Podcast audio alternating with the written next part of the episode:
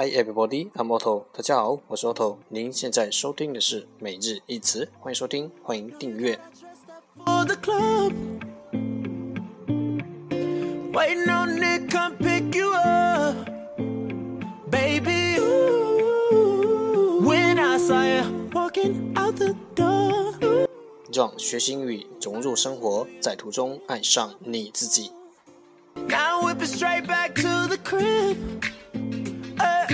节目内容会更新于每日十五分钟英语微信公众号、新浪微博、百度贴吧，在国外社交网络 Facebook、Twitter，我们的名字叫每日十五分钟英语。更多精彩互动尽在每日十五分钟英语微信群，等你来加入我们哦。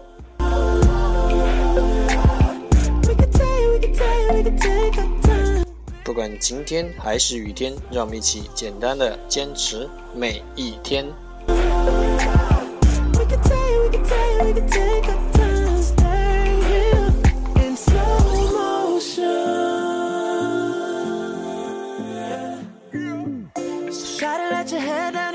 Okay, let's get started. Day 80. Today's word is 今天的单词是 newspaper. Newspaper, n e w s p a p e r. Newspaper 名词报纸。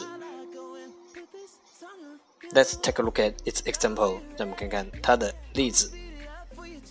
He reads the newspaper before breakfast every day.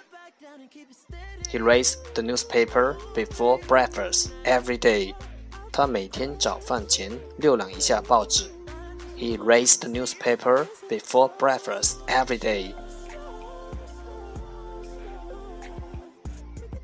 Let's take a look at its English explanation. 让我们看看它的英文解释。A daily or weekly publication on folded sheets contains news and articles and advertisements. 一个日常的或周长的刊物，daily or weekly publication，在折叠的页面上，on folded sheets， 包含新闻、文章和广告，contains news and articles and advertisements。一个日常的或周长的刊物在折叠的页面上，包含新闻、文章或广告。 We could take, we could take, we Let's take a look at its example again. 让我们再看看它的例子。 He reads the newspaper before breakfast every day. 他每天早饭前浏览一下报纸。Keywords 关键单词 newspaper newspaper n e w s p a p e r newspaper 名词报纸。